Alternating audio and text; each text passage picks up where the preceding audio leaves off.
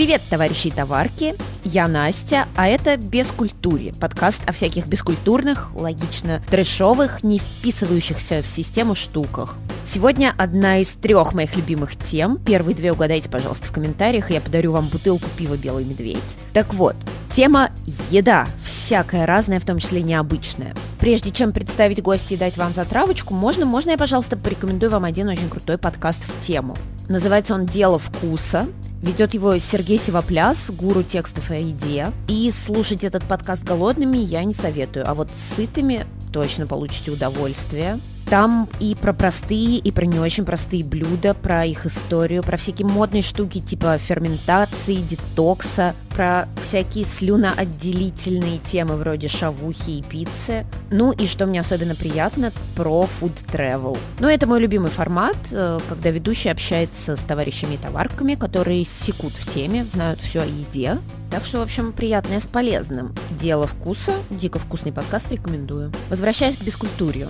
У меня в гостях Всеволод Астахнович, повар и ученый, автор телеграм-канала Food and Science, ссылка будет в описании, который круто готовит и знает много классных историй о еде. Мы поговорили про древний фастфуд, про дьявольскую рулетку шавухи, про то, как закусывать алкоголь кузнечиками. Есть ли люди, которые не наслаждаются едой, ну и о булочке со свининой и сладким кремом. Расскажи немножко о себе, чем ты занимаешься, как связан с едой. Сейчас я с едой уже практически не связан. Я веду, продолжаю вести блог Food and Science. Готовлю дома, да, но не более того. А раньше я работал а, тоже в течение трех лет на на кухнях на разных. С этого и нач... начался мой интерес к, к еде когда, ты приход, когда я первый раз пришел на кухню, на стажировку, и меня сразу, как человека э, дотошного, э, стали волновать э, какие-то вопросы, ну, классические, да, почему мы делаем это сейчас, а почему нужно делать вот это за этим. Не всегда могут тебе ответить э, другие повара. Иногда в силу компетенции нехватки, иногда в силу того, что просто времени нет, естественно, рассуждать, когда у тебя там 20 чеков вылезает из ленты подряд. В целом я стал сам интересоваться этими вопросами, читать что-то. У меня неплохой английский, и я говорю это не чтобы похвастаться, хотя для этого тоже, а потому что на русском, к сожалению, полезной информации о food and science, о брамотологии, как ее иногда даже называют. Хотя никто так ее не называет, кроме меня. И так потихоньку-потихоньку я в это вовлекся.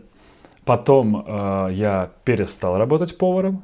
Интерес-то остался. Я подумал, а какого хрена вообще я все это время читал что-то, изучал, да.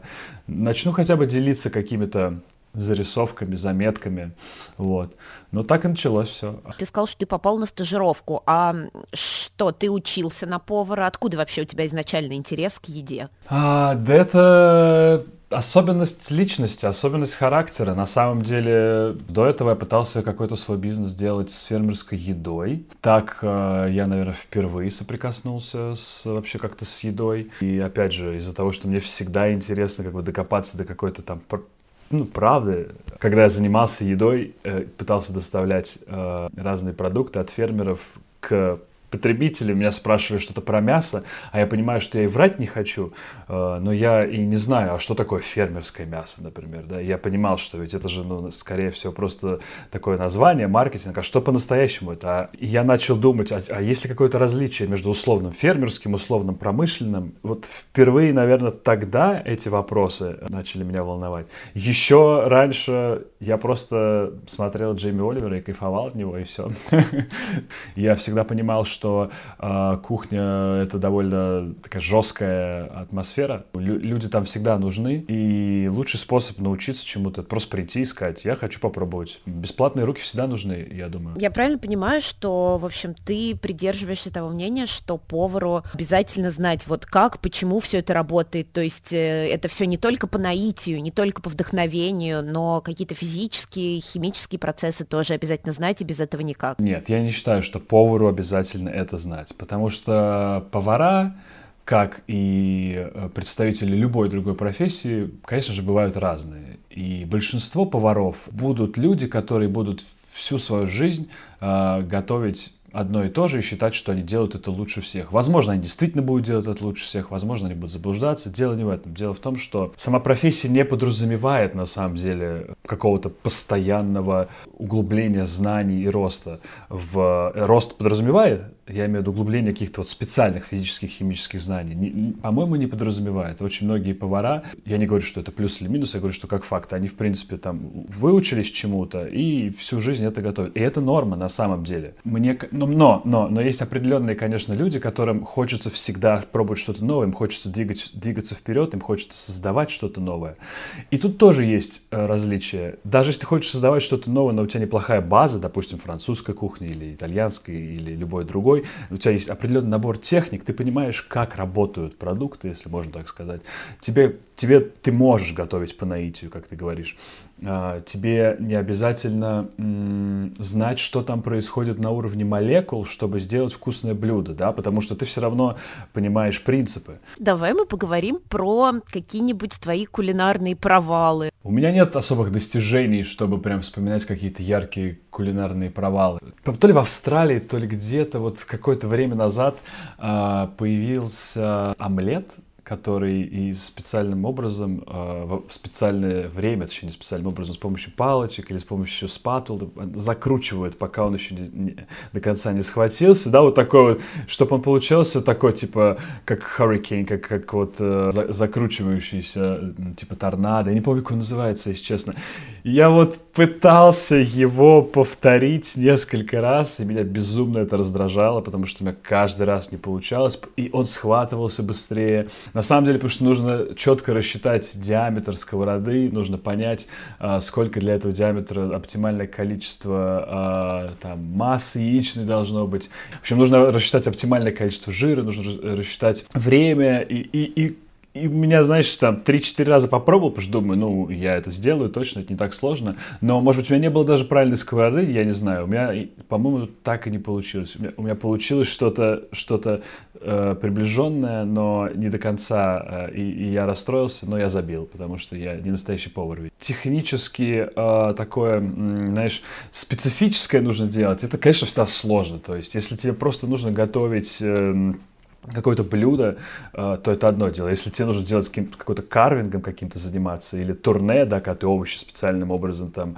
вырезаешь, или... Э, вот это нужно, для этого нужна практика. То есть пока ты не сделаешь таких, я не знаю, 30, 40, 50, кому как, да, у тебя просто не будет получаться. Или какую-нибудь канелю слепить, или взять одной ложкой вот мороженое так красиво положить. Это тоже все у меня никогда в жизни не получится сейчас, да, но потренировавшись, я думаю, а провалы прям такие, что хотел приготовить гречневую кашу, а получился э, лосось ну, в маринаде. Это уже, уже, наверное, нет. Ты уже упоминал про фермерское мясо, и у меня поэтому сразу я подумала о вкусвиле, у меня пошла ассоциация. Скажи, а почему, почему все так прутся от вкусвила, и действительно ли там такие качественные фермерские продукты, как они заявляют? А, если придираться и говорить, кто все, да, это там отдельно, ладно, этот момент мы оставим. Молодежь, ладно, хипстеры да, да, да, да, да. Навер- наверное, э, нужно будет отдать э, должное их отделу маркетинга, да, и их позиционированию это важно.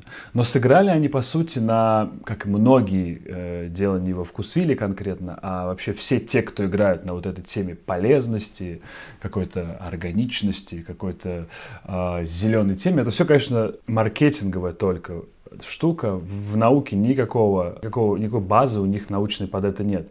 То есть, ну, если можно сказать совсем грубо, это все обман. Это не значит, что это плохо, если мы сейчас рассматриваем с точки зрения продаж и бизнеса. Если есть люди, которые верят во что-то и вам продают это, нам, вам продают то, что, во что мы верим, хорошо это или плохо, это уже какая-то моральная будет категория. Странно на эту тему сейчас немножко рассуждать. Они просто продают продукты. Плюс у них вкусное мороженое, у них вкусные десерты, хорошие овощи и фрукты, да, а, но у них нет ничего экстраординарного а, с точки зрения вообще какого-то базового набора а, продуктов. Я не знаю. Просто туда ведь ходят люди, которые приходит за определенной э, идеологией. А сама эта идеология, она в корне ошибочна. И поэтому мне, зная это, ты уже как бы, у тебя нет такой картинки, какого-то уникального вкусвила. Для меня это просто очередной магазин продуктов, куда я также захожу, как и в пятерочку, и в азбуку вкуса, и в магнит. Ходишь ли ты во всякие э, шаурмешные, там во всякие палаточки с э, пирожками какими-нибудь сомнительными? Это, видишь, меня из одного полиса в другой повело. Как раз да, да, да, это правильно. Ну и логичный ответ, да, я хожу, и то есть я этим не гнушаюсь. У меня будет предубеждение только в том случае, если я своими глазами увижу, что как-то грязно там на кухне, Хотя часто ты ничего, конечно, не увидишь. Вот, поэтому я предпочитаю на эту тему не думать. Совершенно, да, спокойно все ем. И шурму, и пирожки, и все. Я люблю очень беляши, кстати. И каждый раз, когда я его покупаю, я думаю, подожди, беляш на вокзале, это же прям опасно. Ну вот, такие вот штуки, они и во мне, конечно, тоже есть. Слушай, мне вот вспомнилось э, сейчас, пока ты отвечал, чувак, как его зовут, который Додо Пицца, mm. Овчинников, по-моему, да? Федор да, Овчинников, да, да, вот. Да, да, он же сейчас запустил э, какую-то тоже шаурмячную, и он как раз делает там акцент на качестве. И он говорит, вот, наша фишка в том, что, во-первых, вы там видите, как все это готовится, и у нас нету вот этого, как называется, вертела, да, на котором мясо крутится. Mm-hmm. И все пользователи mm-hmm. начали очень сильно возмущаться из серии ну как, мы же ходим в, шау в шаурму есть вот именно ради такого. Более того, вот это вот ваша чистота, пф, мы ходим, для нас шаурма там это рулетка с таджикским сатаной. А когда у вас так все чисто и прозрачно, ну это уже теряет. Мы есть уже не хотим. Да, да. Бросьте нам на пол ее и потом отдайте.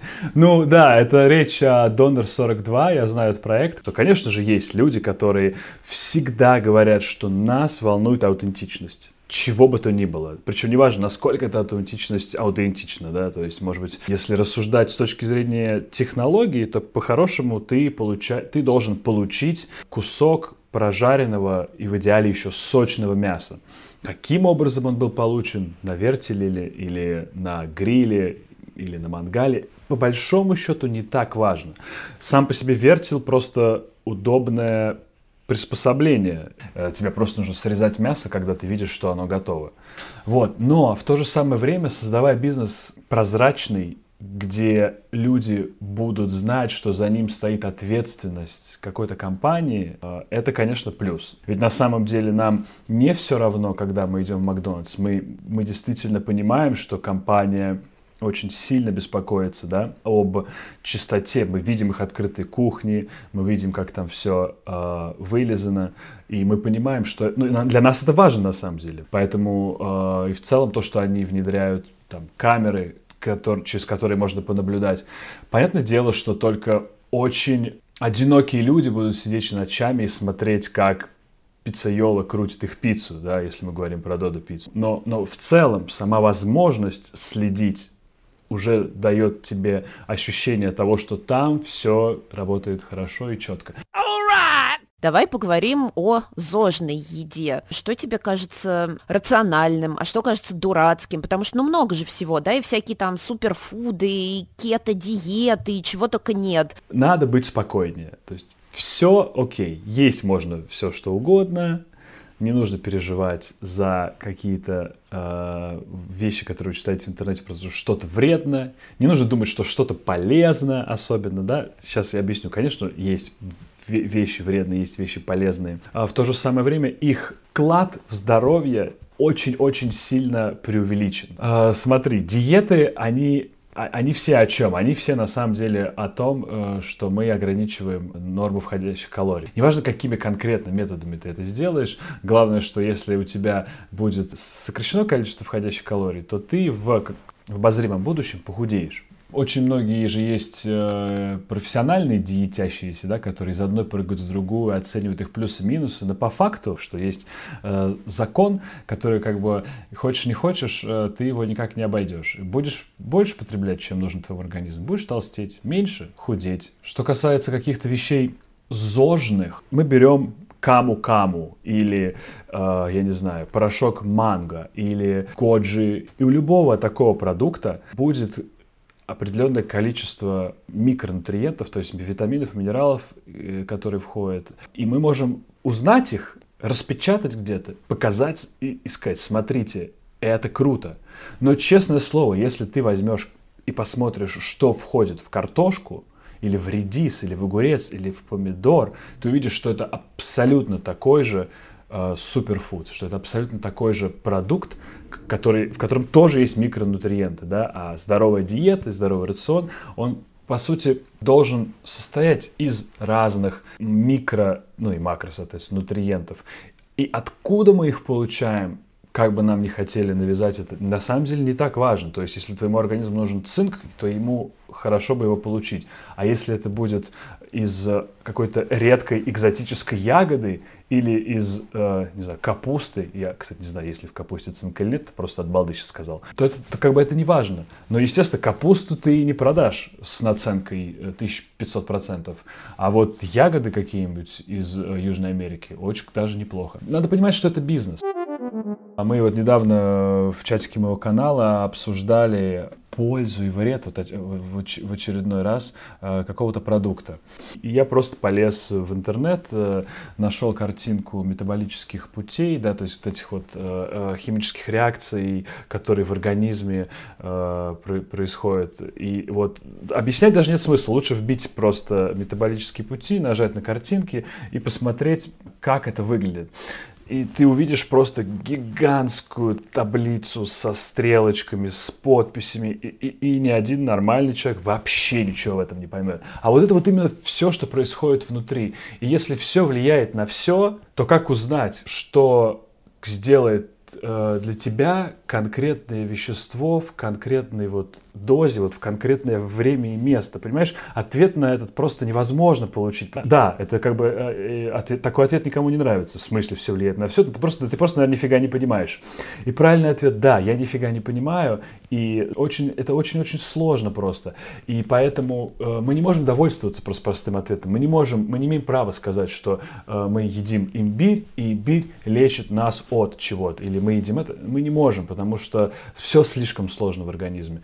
И когда ты понимаешь вот этот принцип, то потом, когда ты читаешь э, любую статью или ты слушаешь любого человека, который рассуждает про то, как какое-то вещество оказывает негативное или положительное влияние там, на что-то и помогает тебе там в борьбе с коронавирусом или э, еще с чем-нибудь, то ты понимаешь, что это уже, скорее всего, какой-то bullshit. Так же, как с диетой. Тебе не нужно проверять на себе сотни диет. Ты понимаешь принцип сохранения энергии и расхода ее, и все. И это круто, потому что вот это знание, пусть даже такое минимальное, на таком примитивном уровне, что я сейчас сказал, оно уже дает тебе свободу. А, я понимаю, что большинство мифов э, все-таки, наверное, конечно, с зожной едой, с диетами связаны, но, может быть, есть еще какие-то с другой серии, но тоже относящиеся к еде мифы, которые тебя раздражают, которые тебе хотелось бы развеять? Про готовку, конечно, есть много всяких штук. Я, кстати, знаешь, вот честно сказать, я не могу сказать, что они меня раздражают. А, потому что я, когда не знал, вот каких-то вещей, был тоже носителем тех же мифов. И я, наоборот, понимаю, очень часто, что люди это делают не потому, что они вот, а, даже не обязательно они должны быть глупыми. Просто вот человек, ну, не смотрел в эту сторону, не, не изучал этот вопрос, и он действительно не знает. Или делает, как ему сказали, да, э, это же нужно еще характер иметь противный, чтобы сомневаться во всем. Там говорят, вот ты учишь как-нибудь человека, вот готовь так, вот берешь, варишь макароны, добавляй масло, варишь осьминога, кидай пробку. Не знаю, что-то вспомнил, пробка с осьминогом где-то недавно проскочила опять. Мол, она помогает э, что-то там делать. Я не знаю, что она помогает делать. Просто пробка плавает на поверхности. Ну, типа, блин, тебе не обязательно даже знать про коллаген, что ты просто должен посмотреть и подумать, что за бред. Но, тем не менее, многие думают, что это классная штука и кидают. А, так же, как и масло, кстати. Вот льют его для чего? А я вчера смотрел Гордон Рамзи, известный шеф-повар британский. В своем каком-то видео тоже там пасту варят, макарошки, и хоп, сверху налил маслица. И у него много проскакивает таких вещей. Я понимаю, что он делает это, потому что у него есть наверняка э, идея о том, что так нужно делать, но на самом деле так делать не нужно, это миф. Э, в частности, с пастой это, наверное, для того, чтобы не слипались макароны. Но если ты знаешь, что вода и масло друг друга отталкивают, то от того, что они, от того, что масло там этой пленкой плавает на поверхности воды, а макароны внизу там себе спокойненько варятся, как оно повлияет? Да никак. Вот такие штуки, их, их много много на самом деле. Самое интересное, подо всем этим э, чаще всего есть какая-то логика. Это не возникнет ниоткуда. То есть просто кто-то когда-то что-то неверно посчитал или просто предположил. Ну даже, например, э, говорится, что мясо нельзя прокалывать вилкой, когда ты его жаришь, потому что из него вытекут соки. Наверное, это правда, но количество соков, которые вытечет, я не знаю, будет равно одной капле. И вообще из мяса соки вытекают не когда ты вилкой его э, протыкаешь или трогаешь, или прокалываешь, а когда оно жарится, потому что волокна сжимаются и выталкивают воду. То есть тебе даже не обязательно делать что-то вилкой. Это вроде происходит, но этим можно пренебречь. С грибами, которые нельзя мыть, знаешь, вот они не впитывают воду, но они возьмут на себя дополнительные э, несколько грамм воды, да, например, 5, 6, 10. В рамках приготовления блюда с грибами этим количество воды можно будет пренебречь. И поэтому, ну как сказать, что это вроде как миф, одновременно. Но если кто-то будет очень продираться, он может сказать, нет, ну подожди, ну 3 грамма воды-то появилась на грибе, на грибах, значит, это не миф. Наверняка так тоже кто-то может сказать. Я ему скажу, значит, не миф. Смотри, если мы чуть-чуть вернемся к ЗОЖу, понятно, что сейчас, наверное, вот этот все непроходящий тренд на этот ЗОЖ уже сколько лет. А какие еще у нас пищевые тренды нынче в мире? Ну, тренды вообще бывают как глобальные, да, и там локальные. Например, какой-нибудь локальный тренд, э, который я вот буквально сегодня нашел, какой-нибудь пак-чи, по-моему, cuisine. Это в Японии был такой локальный тренд, э, где в каждое там блюдо в каком-то регионе добавляли много-много кинзы. Ну вот, тоже тренд. Не могу сказать, что я это очень хорошо перепроверил. Глобальные тренды, естественно, они будут э, в развитых странах. Кстати, вот интересно подумать, какие есть тренды в развивающихся странах, в бедных странах. Есть ли вообще там какие-то тренды? В Анголе какие тренды? Мы об этом не говорим сегодня. А в развитых странах будет постепенно происходить дальнейший отказ от мяса, замена животных белков э, какими-то альтернативными видами белка, будь то насекомые, или будь то какие-то новые виды растений, или будь то э, искусственное мясо. Искусственное, я имею в виду искусственно выращенное в пробирке, то есть такая типа крутая технология. Да? Есть, есть два вида технологий. Есть искусственное мясо э, просто plant-based, да, там, э, это когда ты берешь классный veggie-бургер делаешь, например, из, э, из, из, из чечевицы, чечевицы, грибов и водорослей. А есть так называемый lab clean meat. И не обязательно meat, может быть яйца, может быть рыба. Это когда в биореакторе выращиваются клетки на специальном каркасе. Что еще, что еще? Ну, насекомые, я думаю, ты замечаешь, да, как часто об этом пишут на Западе, и у нас... Вот только-только на этих выходных ела какого-то жареного кузнечика. Да, где? Э, рюмочная, там какой-то травяная типа настоечка, и к ней ага. какого-то прям супер жареного или копченого, короче, кузнечика дают закусывать. А, а про какой город мы говорим? Про Москву. Угу. Ну, я, кстати, тоже э, культурологически в другой среде вырос, поэтому мне это не близко. Вот. Я пробовал кузнечиков, мне откуда-то привозили жареных я спокойно съел, это было не особо вкусно, не особо невкусно, просто что-то жареное. Менее хрустящее мне было бы сложно попробовать. Помнишь мультик «Король лев», где они, Тимон и Пумба, наслаждались жуками, и они берут этого жирного жука, он лопается во рту белым. Вот, вот это я бы не смог. Мне, мне например, нравится лично э, тренд про э, безалкогольные бары. И появляется много напитков вкусных, и люди начинают уделять этому больше времени. Кто-то считает это, конечно, полной профанацией. Я, как человек не пьющий, думаю, что это классно. И мне кажется, было бы э, здорово, если бы люди могли больше времени находиться в этой реальности, общаться друг с другом, не под воздействием алкоголя. Многим рекомендую попробовать. Хотя много друзей сразу перестанут быть друзьями, они окажутся не такими интересными собеседниками, как мы думали, но э, тем лучше. Вот ЗОЖ, почистите свою жизнь от ненужных пьяных людей. По логике я могу тебя дальше спросить что-нибудь про высокотехнологичную еду. Это, в общем-то, тоже, ну, вроде как намечающийся тренд, умная еда, все дела.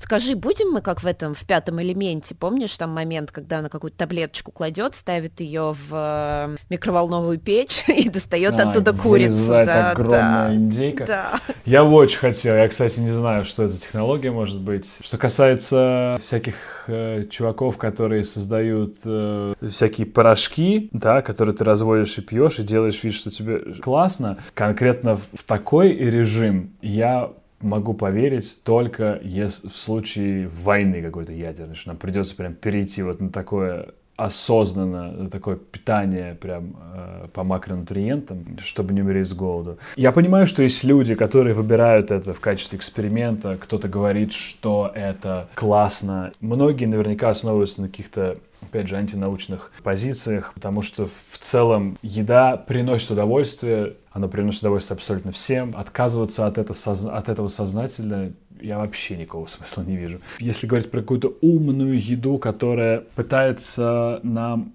продаваться как еда для микробиома, для кишечника или еще что-то, то это в целом немножечко надуманная пока вещь, потому что это не изучено, и пока что это очень спекулятивный вопрос, потому что микробиом толком не изучен, взаимоотношения между этими э, гигантским количеством бактерий. И этим занимаются всякие биохакеры. Скорее всего, это фигня, потому что, ну так, если посмотреть эволюционно, мы такая совершенная машина по переработке всего, как бы адаптируемся к среде, мы можем есть все, что хотим, и наш организм все равно будет получать из этого необходимые нутриенты, и из них еще что-то самостоятельно синтезировать. То есть это уже настолько круто, насколько и не снилось людям, которые хотят это которые, которые что-то пытаются придумывать. А такое ощущение, что с каждой новой придумкой, наоборот, происходит какой-то откат назад в плане тех, технологии. Если считать, что организм — это классная технология, то все, что люди могут придумать, это уже более отстойно, поэтому не надо ничего придумывать, просто надо есть, и все. Мне самому было бы интересно посмотреть, как какие-то IT-технологии будут э, соединяться с едой, получится ли у как блокчейн-платформ, смотреть, откуда еда пришла, и ее путь проследить, такой, знаешь, такой global transparency, то есть ты будешь знать, что твое кофейное зерно было собрано э, благодаря арабскому там, труду где-нибудь в Никарагуа, ну, например. Слушай, а вот ты сейчас, отвечая на мой вопрос, сказал, что еда приносит удовольствие абсолютно всем. Но, слушай, мне кажется, это довольно спорное утверждение, и даже я знаю ну, людей, которые, в принципе, равнодушны к еде, относятся к ней исключительно как к топливу. Конечно, нельзя использовать кванторы всеобщности, когда ты говоришь «все», то по-любому найдется кто-то, кто кому это не будет там, приносить удовольствие, да. И те, кто относится к этому как к топливу, это просто вопрос, почему они относятся к этому как к топливу. Они физиологически не получают удовольствия? У меня нет ответа на этот вопрос, это я скорее его в воздух просто задаю.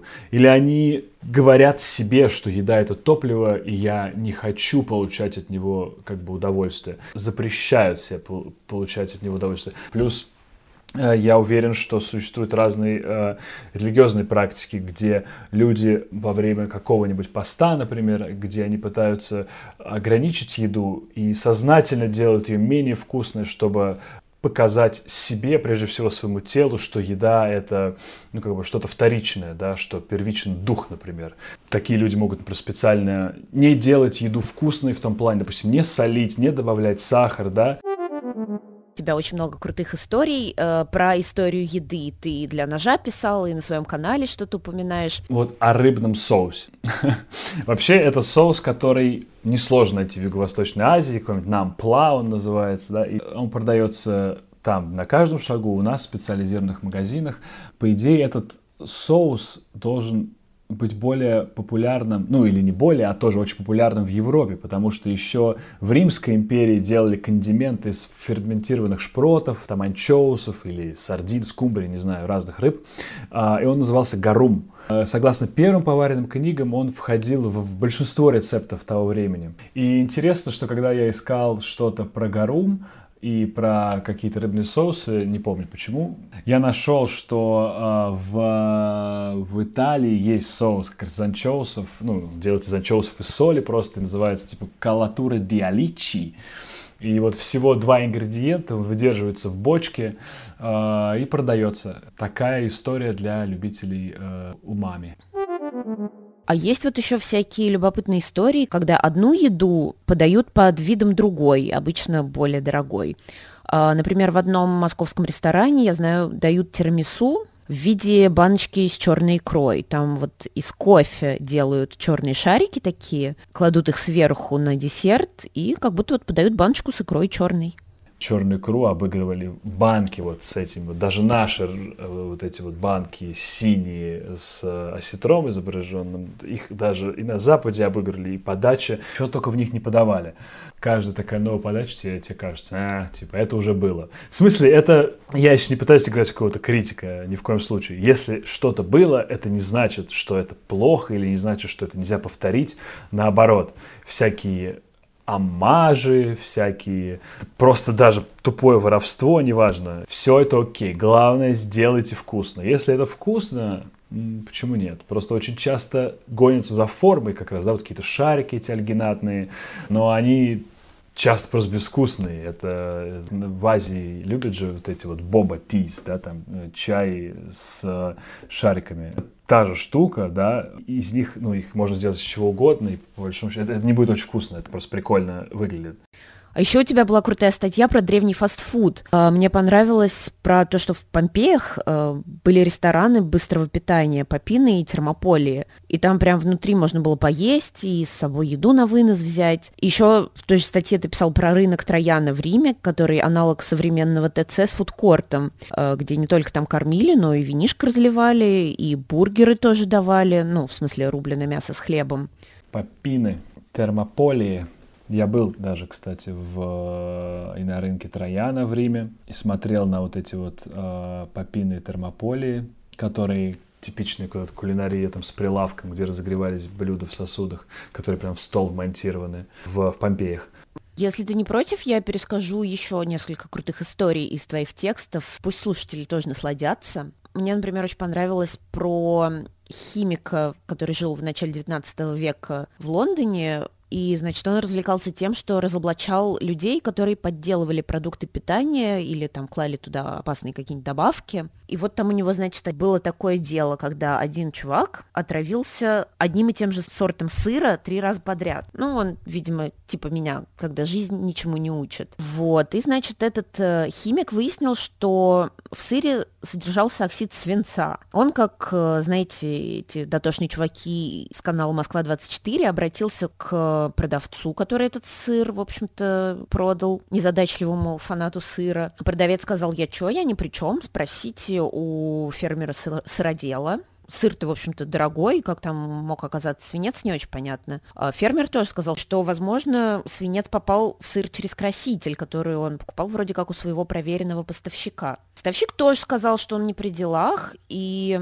закупал краситель еще у другого человека. И этот другой человек, оказывается, добавил краситель некий пигмент, который, как выяснилось, добывают э, из э, некого ртутного минерала, ну что, в общем, тоже ничего хорошего. Но вы не поверите, оказалось, что и этот поставщик красителя не виноват был. И этот пигмент он абсолютно без задней мысли приобрел у аптекаря. А аптекарь, собственно, и добавил туда оксид свинца. Потому что, ну, откуда он знал, что это кто-то будет добавлять в краситель, который потом добавят в сыр. Аптекарь-то все это мастерил, думая, что краситель пойдет, ну, там, например, на покраску домов. И вот такая получилась длинная цепочка с этим свинцом, которая привела к отравлению, а никто, на самом деле, ничего плохого не хотел.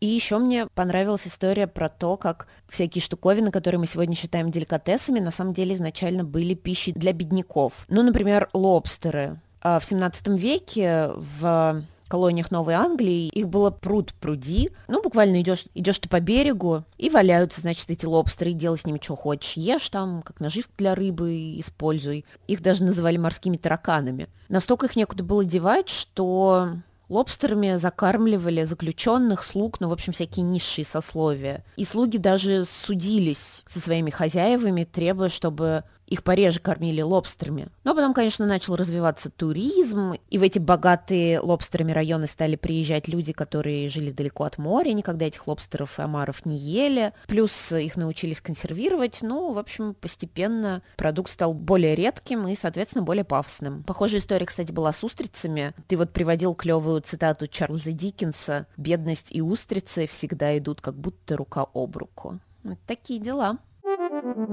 Расскажи, что, как у тебя дела с гастрономическим туризмом, что ты интересного пробовал, видел за границей? Чаще всего ты пытаешься найти что-нибудь э, такое локальное, да, какую-нибудь такую вот штучку, которая, которую, не знаю, кто-нибудь готовит 300 лет. Например, в, там, в Египте это какой-нибудь шашлык из верблюда, а вот очень многие вещи, опять же, просто они нам культурологически не близки, и когда ты говоришь, кто-то может сказать, ого, ну вот, там, например, на Шри-Ланке мы когда работали, мы там крокодилы сами э, готовили. Мы жарили, и это было очень вкусно. Турции, у меня, кстати, с Турцией почему-то так много связано каких-то воспоминаний в плане еды. И первый раз, когда я попробовал этот молочный пудинг с курицей, Тавук Кёксу называется он. Это, э, это просто как блан-манже, э, пудинг. А внутри не везде многие места он уже адаптирован, во многих местах там он адаптирован, но где-то еще можно прям именно с куриным мясом. Белое мясо нам подается, то оно, ну, оно не очень сильный прям флейвор дает тебе, и поэтому оно дает такую интересную текстуру и как бы каркас, и для десерта это, если ты ешь, ты смотришь что-то волокнистое такое, и ты такой, что это вообще?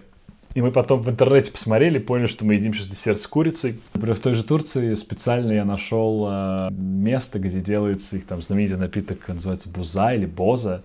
Это вот ферментированный напиток из пшеницы или проса, который подается с корицей и нутом. И это просто безумно вкусная штука. Карамельно, светло-карамельный кисель наверное, немножко, но при этом кисель, он такой все-таки более крахмальный, а здесь э, просто плотная текстура. А что еще? Там, в Китае случайно зашел с утра за кофе и взял случайно булочку с, с свиным мясом и с, с тоже с каким-то кремом. У них это называется, по-моему, meat floss, честно. Но это такие вот как бы хлопьяобразные кусочки мяса. Но вообще, если, ну, когда рассказываешь, многие вещи кажутся типа вау, это ну, уди- удивляет. Но по сути, если думать о еде не как о наборе каких-то странных ингредиентов, а просто как о сочетании вкусов, то ведь это ничего особенного, да? Ты там не удивишься, если я скажу, я съел бутерброд э, с красной икрой с чаем сладким. Это классно же, это все это любят. Объединяет что-то соленое, что-то сладкое. Да, там. Картофель фри с мороженым тоже соленое, сладкое, поэтому это нам нравится. И это универсально для вообще всех людей. Просто ингредиенты разные. Например, не знаю, плов с, с курагой и с черносливом многим не кажется странным, хотя по сути это тоже что-то сладкое с чем-то мясным.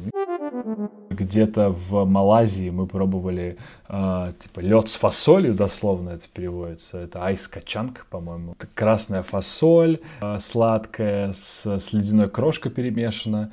И, а дальше уже, ну, это как бы самая-самая база, а дальше тебе в виде ледяной горки такой дают, и ее заливают всякими цветными сиропами, сгущенкой, кокосовый там или молочный, там всякое желе добавляют. И там же они дают классно кофе с собой, они наливают просто целлофановый пакет и вставляют э, в него трубочку, а к пакету привязана веревка, которая как, как браслет надеть, и ты можешь идти и пить вот из пакета прям, да, да. И, и, то есть ты знаешь, что это не шоу какое-то специально для тебя, да, как в каком-то ресторане. Это вот реально люди так живут, так делают. Естественно, поэтому это больше цен, ценно. Скажи про то, как ты ел в Мишленовской палатке. Мне кажется, что я когда-то даже писала про эту статью, вот там, где рис и лапша, чуть ли не первая палатка, которой дали Мишленовскую звезду. Ч чем она так хороша? Что там? Что, правда так супер вкусно? Нет, как раз э, там не супер вкусно. Вообще Сингапур довольно молодое государство, но вот он как начал развиваться там 200 плюс лет да, назад, они начали с того, что все эти лоточники, они выходили, кормили народ, зарождающееся государство. И вот эта культура у них очень-очень э, прижилась, развелась. И у них люди, которые сейчас работают в, Синг, э, в Сингапуре и кормят людей, они не пришли, знаешь, вот как многие у нас там, сделать бизнес. Это их жизнь во многих-многих поколениях. Именно это как бы кардинальным образом их отличает, и именно за это, как я понимаю, Мишлен вручил э, за вклад фактически в индустрию, за то, что человек 35 лет каждый день встает с утра и делает одно и то же абсолютно монотонную, примитивную в, в хорошем смысле, в плане, что не нужно, он ничего не выдумывает, он делает одно и то же. То, что он делает лучше всех, он готовит одно, два, три блюда. За вклад в индустрию дали, а не за то, что конкретно этот лоточник как-то вкуснее готовит. Да нет, как раз блюда-то все одинаковые там. Что я там брал, я не помню. Но из-за огромной очереди, из-за того, что все процессы конкретно у этого лоточника сбиты явно, потому что когда у тебя берет один человек в полчаса, ты готовишь в нормальном режиме. Когда к тебе выстраивается очередь гигантская, естественно, процессы дают сбой, я получил просто холодное э, блюдо. Это неплохо, это, то есть я понял, почему, у меня нет никаких претензий, это было вкусно, но это не было вкуснее, чем у любого другого лоточника, который готовит такое же блюдо, вот так скажем. Лучше пойти в место, где очереди нет, и там приготовить тебе такой же чувак, который тоже готовит в, в третьем или в четвертом уже поколении, наверное, и это тоже будет очень-очень вкусно.